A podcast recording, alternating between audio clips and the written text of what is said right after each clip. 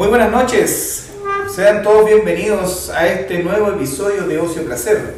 Con ustedes su presentador, Andrés Ollarse Greco.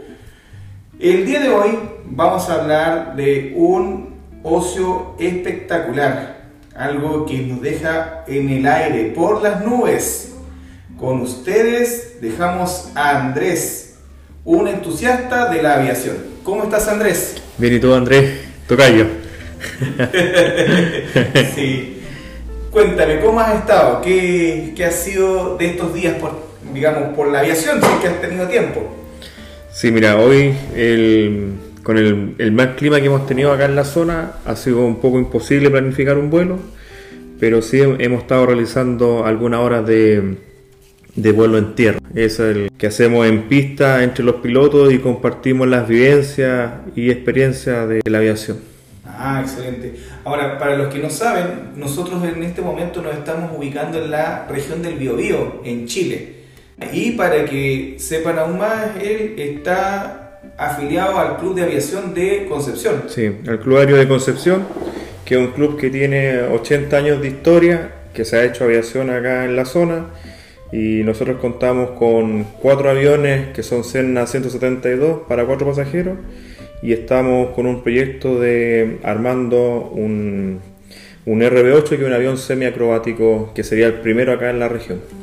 Mm, espectacular. Bien, para que, bueno, nosotros en este podcast tenemos un, un, orden. El orden es hablar un poco de historia y después vamos a hablar de algunas otras cosas relacionadas, digamos, a, a tu vivencia, etc. Y ahí así se va a ir dando la, la experiencia de, este podcast. Así que, ¿qué nos cuentas tú? ¿Qué sabemos de la historia de la aviación en Chile o en el mundo? Dime, cuéntame tú. Mira, a mí me gusta mucho hablar un poco de la historia, eh, particularmente eh, en mi caso yo nací en el año 1982, así que me siento parte de la historia, ¿eh? porque el primer sueño de volar lo lograron los hermanos eh, Wright, ¿cierto? En 1903 eh, en 1906, Santos Dumont, que es un brasileño, fue el, el primer eh, registro, digamos, de vuelo formal eh, y oficialmente registrado en Europa en 1906. En, y en Chile se logró el primer vuelo registrado también en 1910. Entonces me siento parte del 1900. Ah, claro, en el siglo XX. Así es. Claro. Somos de la generación X. Somos de la generación X. Quiz, quizás los más jóvenes que nacieron en el 2000, del 2000 hacia adelante, a lo mejor no se sienten tan, tan contemporáneos de la historia del 1900. Ya, perfecto. Y cuéntame, de, de este club de aviación, ¿cuántos años más o menos tenemos, digamos, de, de vivencia, de historia? Mira, el, como, te, como te comentaba, el primer vuelo en Chile fue en el 1910. Se creó en Chile en 1911, un año después del primer vuelo, el primer grupo de instrucción militar. ¿ya? El primer club aéreo que nació en Chile es en 1928 y ya tenemos 90 años de historia, que fue el primer club, el Club Aéreo de Santiago. Y posterior a eso se fueron incorporando otros clubes de otras ciudades con el propósito de fomentar la aviación civil en general. Y el Club Aéreo Concepción ya tiene 80 años de historia, 80 años que partió este sueño de poder volar, que se comparte mucho en el mundo militar con, la, con las personas que participan de distintas fuerzas armadas. Y, y, hay mucho entusiasta civil, que por ejemplo en mi caso yo de profesión soy contador auditor, pero compartimos esta, esta pasión de la aviación en conjunto y lo desarrollamos de forma privada, digamos, y, y, y, nuestro propósito, más que ser piloto, es ser aviador, que es fomentar la aviación en, en general. Mm, perfecto. Ahora tú me hablabas de, de, que ustedes tienen tres aviones. Tenemos cuatro aviones, ¿Cuatro? que son Cessna 172 y que son aviones para cuatro pasajeros. Ya, perfecto. Entonces tenemos cuatro aviones, esto es en este club aéreo que Sí. está acá. Ahora, hay varios clubes aéreos dentro de Chile. Dentro de Chile, ¿cuántos aviones hay de este tipo? ¿Sabes tú? o- No, no lo sé. No lo sé, pero... ¿Pero cuántos clubes hay? Mira, está el Club Aéreo de Arica, Iquique, el de Ovalle. En el, en el norte de Chile se hace el Festival Aéreo del Norte, que es el único del norte por un tema de localidad. Es muy difícil eh, lograr que Arica y Iquique tengan su propio festival, entonces se hace un gran festival aéreo que no vaya. Después están los otros festivales mm, que se hacen en Santiago. Es un poco complicado por la operación o la, esta capacidad de operación aérea que tiene toda la. Hoy día estamos un poco restringidos eh, por este, estos accidentes que han habido en el aeródromo y con, estas villas que están tan cercanas al aeropuerto. Eh, ha restringido las operaciones. Después tenemos, no sé, el Club Aéreo de mm, Santo Domingo, están los de Viña, ¿cierto? Rodelillo, en Viña hay dos, dos clubes aéreos. Está el Club Aéreo Naval, que es súper importante, que tiene operaciones tanto como privadas como, mm, como militares. El, Club Aéreo Naval, el que está allá en, Viña, en, en Concón. Después tenemos el de Concepción, está el de Talca, Los Ángeles, eh, para el sur está el Villarrica, en Villarrica se hace un, un, festival aéreo donde participan alrededor de 200 aviones. 200 aviones en un, en, un número importante como festival. Claro. ¿Y ahí hacen acrobacia son, o, o, traemos a los halcones para hacer acrobacia? Mira, se hace en los festivales aéreos, se hacen exhibición. La idea un poco es fomentar la aviación y, y mostrar esta pasión que tenemos que generalmente se ve en, eh, en, un grupo un poco más limitado, digamos, eh, por los accesos al, a los aeródromos, pero la idea es hacer partícipe a la comunidad. Y se muestran las distintas disciplinas que, que existen. Primero que nada, el, se muestran los aviones, los distintos clubes aéreos, ¿cierto? Eh, llegan al, al, al, festival aéreo aviones que son propios del club, otros que son de personas privadas que llegan con su avión Em, se muestran em, temas de paracaidismo, por ejemplo, se puede mostrar. Eh, hay clubes eh, privados de paracaidismo, por ejemplo, el club eh, de paracaidistas de Pucón. Hace su exhibición haciendo sus descensos en paracaidismo. Las boinas azules, que ellos son, son de la Fuerza Aérea de Chile, que tienen entrenamiento militar y además hacen esta exhibición muy similar a los halcones los halcones también se invitan a, los festivales aéreos y ellos participan en, tienen su programa de, exhibición de las distintas acrobacias. Y, como te comentaba, nosotros estamos armando también el, un RB8, que es un avión semiacrobático, y en Chile a partir del 2012 en adelante nace esta eh, afición por la acrobacia de forma privada, porque hasta antes del 2012 la acrobacia en Chile solamente lo hacían los halcones, que es esta unidad, digamos, de acrobacia de la Fuerza Aérea y que son pilotos de la Fuerza Aérea. Pero eh, en el 2012 se crea el primer grupo eh, o, entusiastas chilenos de fomentar esta aviación de acrobática, que es distinta, es muy distinta a la aviación comercial o la aviación civil, son distintas formas distintas de, volar. Eh, es otro entrenamiento, el piloto, un piloto, en mi caso yo soy piloto privado de avión, ¿cierto? Yo vuelo una 172, aviones de pasajeros, estoy eh, habilitado para volar con un pasajero al lado, ¿cierto?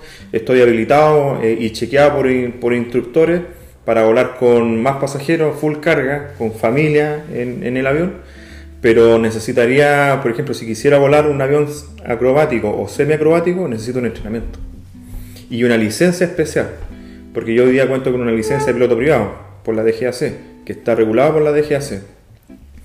Pero para ser piloto de acrobacia necesito otra licencia, estar, tener las horas de instrucción y estar chequeado por un inspector de la DGAC.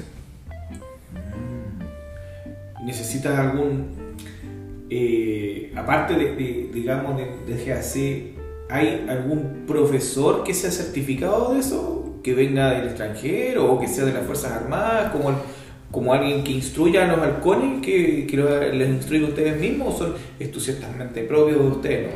Mira, en, en general, el, el organismo en Chile que controla la aviación civil o en general, la aviación en general, es la DGAC.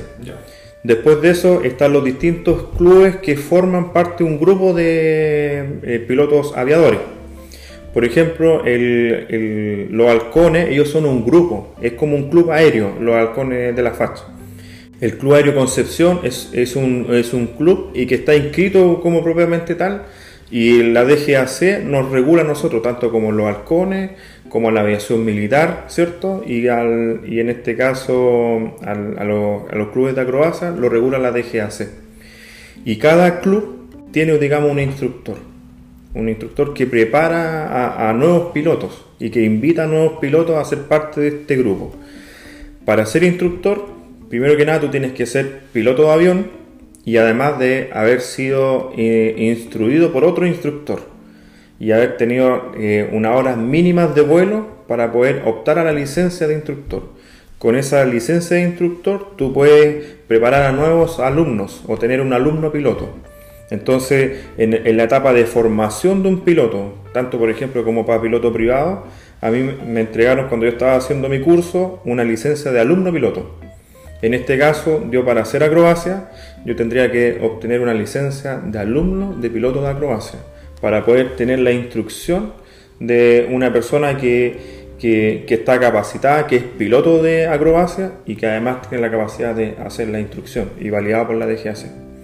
En Chile, como no habían eh, de forma privada instructores de acrobacia, los primeros instructores fueron dos personas argentinas, no me recuerdo en este momento los nombres, pero vinieron desde clubes aéreos de Argentina que ellos ya llevaban eh, 8 años o 10 años de, en acrobacia eh, y nos vinieron a, a inducir, digamos, en las primeras clases o nociones de acrobacia.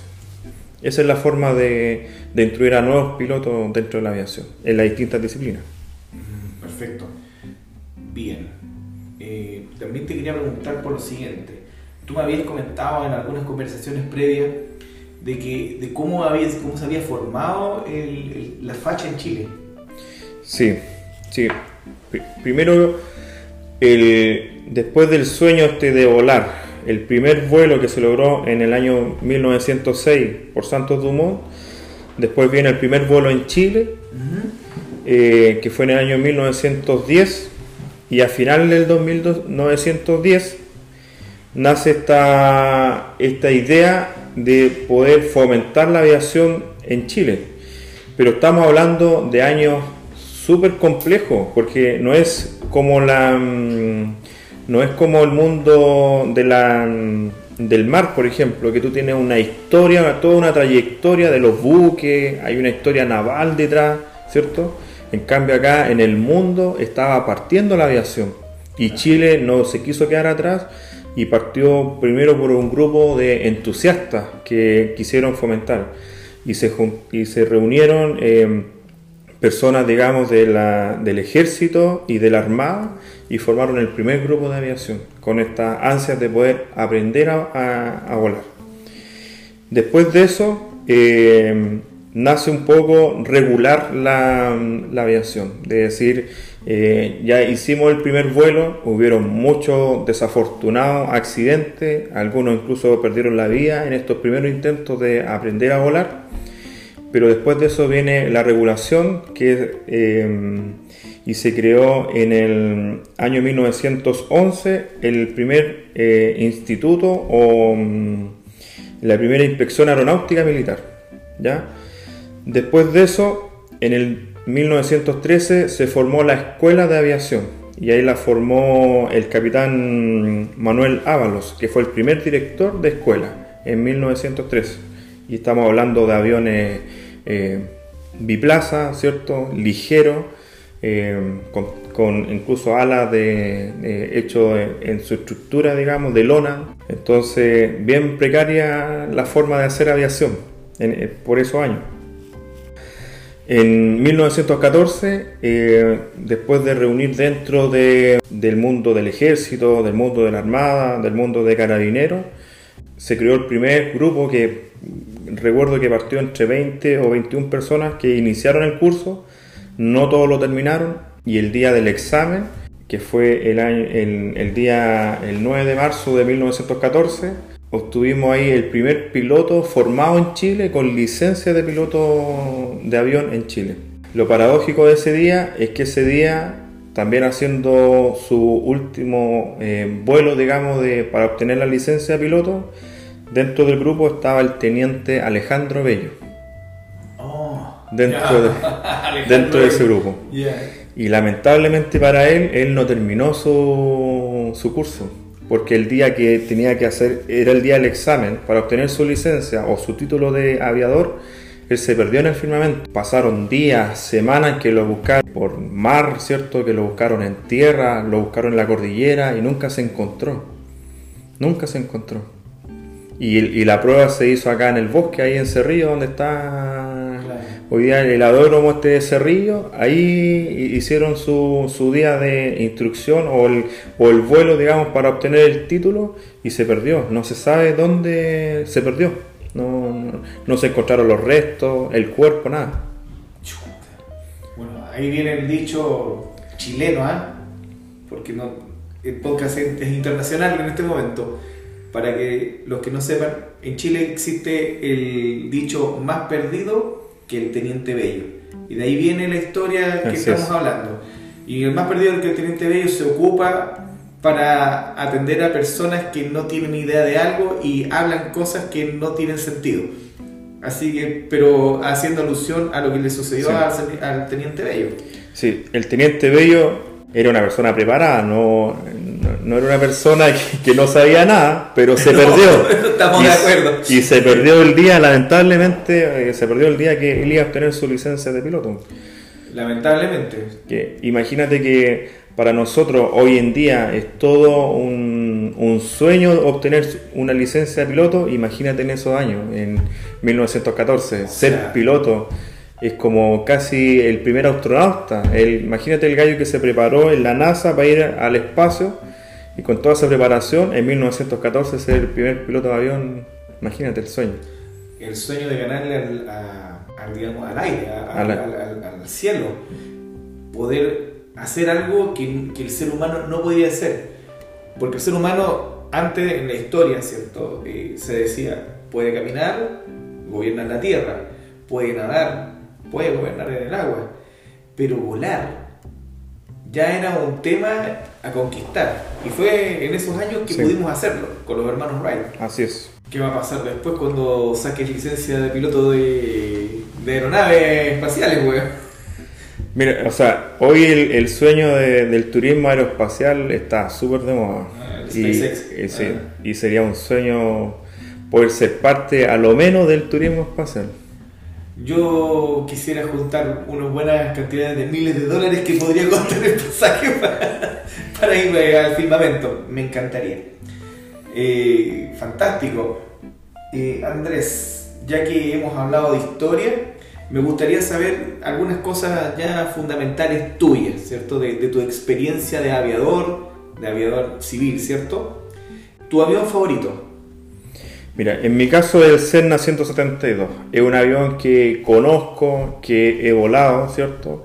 Y que em, me gusta mucho, me siento muy cómodo en, en- en ese avión. No, la verdad es que no, eh, a pesar de que soy piloto privado de avión, no conozco muchos modelos de avión en general. No, no- no soy muy fanático del, de los- del, del modelo de avión, pero sí me encanta volar. O sea, ese es como mi afición. Claro. Ahora, tú hace, bueno, comenzando el podcast hablabas de el vuelo en tierra. ¿Qué es eso? ¿Qué significa eso? ¿Y por qué lo hacen? Mira, el, el vuelo en tierra o el, el vuelo en losa, ¿cierto? Es tan importante como el, el hecho de salir a volar, en hacer un vuelo propiamente tal. ¿Por qué? Porque tú en tierra compartes la experiencia con otros pilotos y compartes, eh, tú te imaginas estando en el avión, eh, se vuela en seco, que es un, también lo, aprendí cuando comencé el curso, volar en seco es hacer el procedimiento completo de, de- de un vuelo, ¿ya? Porque eh, en la aviación o para salir a volar está todo procedimentado y, y cuando a ti te hacen tus clases de entrenamiento, a ti te enseñan procedimientos de encendido del avión, procedimientos de comunicación con la torre de control, te enseñan procedimientos eh, de vuelo, por ejemplo. Entonces, cuando tú estás en Losa y compartiendo tu experiencia con otros pilotos, refuerza esos procedimientos. Y para ser piloto de avión se estudian materias como aerodinámica, motores, instrumentos, meteorología, fisiología del vuelo, que son como los, los conocimientos básicos que tiene que tener un piloto. Entonces, la oportunidad de, tener, de conversar con otro piloto y reforzar esos conocimientos es súper importante. Es muy importante. Sobre todo, por ejemplo, en el caso de emergencia. Lo que más se comparte en LOSA, o a mí personalmente me gusta comentar y compartir, son eh, las posibilidades de la emergencia que uno podría tener en vuelo. Siempre estar pensando en el aeródromo de destino de alternativa. No sé, eh, tengo, hay instrumentos del avión que no, no, no tengo posibilidad de comunicarme, por ejemplo, eh, con la torre de control. Me está fallando la presión de aceite. Distintas emergencias que uno podría tener. Uno siempre tiene que estar pensando en la alternativa o cómo proceder o cómo actuar frente a una emergencia. Y eso se comparte la hora de losa y no se registra en una bitácora. Es sí las horas de vuelo eh, de un piloto desde el momento que tú echas a andar el avión hasta que tú detienes el avión esas horas se registran en una bitácora y quedan registradas, pero las horas de losa no se registran, pero son muy importantes tanto o más como las horas de que se registran por bitácora. Mm, bien. Ok. Tú eres un eh, aviador ya que tiene, no sé cuántas horas de vuelo tienes, pero ya sabes manejar con al, solo, sin un instructor al lado. Sí. Tienes a- puedes llevar pasajeros. Sí. En, vuelo, ¿qué ha sido lo más difícil que has tenido que, digamos, sopesar en, el momento, en, un- algún momento del viaje? Mira, preparándome para el examen de piloto de, avión, la preparación la hace un instructor. Y primero son tres meses de, teoría, digamos, de estudio de, de aerodinámica, motor, un montón de cosas. Y después vienen las horas de práctica que lo hace un instructor. Y finalmente, para obtener tu licencia de piloto privado, lo realiza una comisión que está eh, lo, realiza a través de la DGAC, una comisión que viene un instructor de vuelo que te chequea y te certifica de, que tú participaste, cumpliste con todo un procedimiento para ser piloto de avión. En el entrenamiento se realizan prácticas de maniobras, ¿ya? Y se practican el chandela, eh, giro escarpado, giro amplio, giro cerrado, digamos, ocho flojos. Y, y en mi caso, haciendo una, una chandela, eh, me cerré mucho con el avión y en aerodinámica te enseñan que tú necesitas, para poder volar y mantener la sustentación, cierta velocidad, pero al hacer un giro tan cerrado como una chandela, por mi inexperiencia de no revisar la velocidad del avión que llevaba, perdí la sustentación.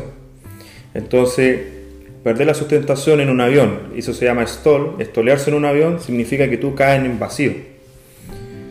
Entonces yo perdí, no sé, habrán sido yo creo que 3 segundos, no sé, no- yo creo que no fueron más de 3 a 7, a 7 segundos, pero caí de 3.500 pies a 2.500 pies.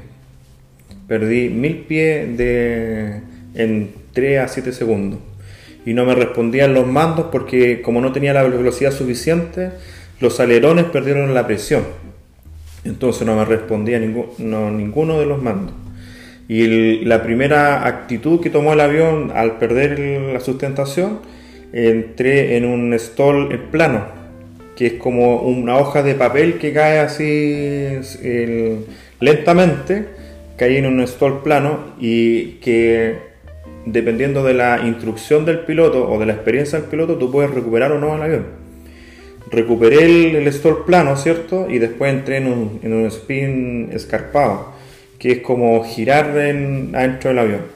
Con la poca experiencia y con la, y con la preparación que yo tenía, adentro yo giraba, veía el cielo, veía mar porque estaba en la costa haciendo el ejercicio y pensé que me moría. La verdad es que pensé que me moría.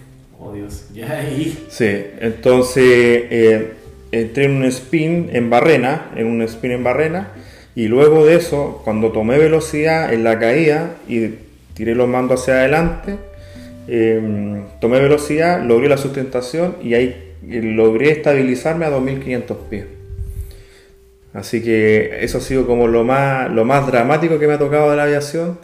Después de esa experiencia quedé súper acelerado en, el corazón, digamos, me eh, súper nervioso. Me contactaron de la torre porque nosotros en los aviones tenemos un transpondedor y nos chequean por radar. Y seguramente al perder esa cantidad de pies de altura en tan poco tiempo, les generó una alerta. Me contactaron de la torre de control y yo después de respirar y contar un poco hasta 10, respondí que estaba manteniendo 2500 pies sin novedad.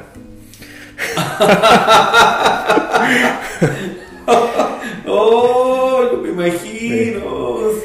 Eh, el terror, el terror. Es, es impresionante. Eh, a mí me ha tocado experiencias en vuelos comerciales donde, en Serena en específico, cuando en el aeropuerto, el haber llegado al suelo y no poder aterrizar y devolverte en, una especie de spin, porque así lo, así lo hizo, eh, tocó con el ala derecha eh, el suelo y seguimos arriba. Y volvimos y tuvimos que volver al aeropuerto de Santiago. No pudimos aterrizar en cuatro o cinco oportunidades que el piloto tuvo. Hizo un intento de aterrizar. No, nunca pudo, no concretó y tuvimos que volver a Santiago. Sí, pues eso, eso es como se llama go run en, entre la aviación. Cuando el piloto hace una aproximación que tiene que ser estabilizada, ¿cierto? Para poder tener un buen aterrizaje y no logra aterrizar por distintos motivos, que puede ser por condiciones climáticas, por condiciones del avión o a veces incluso por, por estado de, situacional, digamos, del piloto y, si no te sientes preparado, la mejor opción que tiene el piloto es, algunos cometen el error de aterrizar el avión sí o sí de alguna forma, a, como de lugar. Y te enseñan en las primeras clases que si uno no se siente preparado para aterrizar, lo mejor y la mejor opción o la mejor decisión que uno podía tomar es abortar el aterrizaje y hacer una, una vuelta, digamos, nuevamente, un nuevo intento. Si con, después del tercer o del cuarto intento no logras aterrizar, tienes que volver a tu mm, aeródromo de, mm, de, origen. Entonces, lo que a ti te pasó efectivamente es que intentaron hacer un aterrizaje en Serena, que puede ser por neblina quizás y no podrían aterrizar, o puede ser que no estaban los instrumentos en condiciones del aeródromo. El piloto tomó la decisión de volver al aeródromo de origen. Y lo que tú viviste de, no fue un spin, sino que fue una. Yo, le digo spin, pero fue una, vuelta. Fue una vuelta, ¿cierto? Y, y, tomó una actitud de una chandela, o, o como en realidad hizo un, un, giro, digamos así, cerrado, para poder lograr el máximo eh, razón de ascenso del avión, para poder recuperar el, el, ascenso del avión. Porque imagínate la cantidad de pasajeros que lleva el avión, más el peso de las maletas tú, el aire es un fluido. Entonces, como un bote que trata de hacer un giro en la orilla de la playa y mantiene esa inercia de, de continuar. Entonces, lo que hizo el piloto fue full potencia en la forma de poder de lograr eh, altura y hacer, digamos, un giro para lograr obtener la mayor razón de ascenso. Mm, interesante. Bien, Mira, otra cosa que estamos acostumbrados a hacer en el podcast es hablar de recomendaciones. ¿Qué recomiendas tú para una persona que quisiera iniciar el camino del aviador o del entusiasta de aviación? En la aviación civil en general, el, principio, digamos, es fomentar esto para todo el mundo. La recomendación es tomarlo con mucha responsabilidad. La verdad es que no es eh, fácil ser piloto se requiere de mucho estudio, hay muchos riesgos asociados y, el hecho de, haber estudiado, digamos, antes de, primera, de sentarte en el primer vuelo, digamos, te ayuda mucho a tomar una decisión después. Es súper fundamental y muy importante entender la aerodinámica. En mi caso, yo no entendí en la etapa de estudio la velocidad. ¿Dónde la aprendí? Cuando entré, perdí, me estolí con el avión, perdí la velocidad del avión y algo que a mí me lo enseñaron mucho en la etapa de estudio, pero no lo apliqué en la práctica. ¿Cómo lo aprendí? Bueno, por fuerza lo aprendí. Entonces hoy día yo soy uno de los pilotos que lo primero que hago es mirar la velocidad. Y a los pilotos nuevos, le- eh, lo primero que le, como recomendación, lo que les indico es que mantengan siempre la velocidad. Y otro piloto un poco más antiguo que yo dentro de la aviación, él me dice mantén la velocidad y la altura. Porque hay un dicho dentro de la aviación, la velocidad y la altura conservan la dentadura.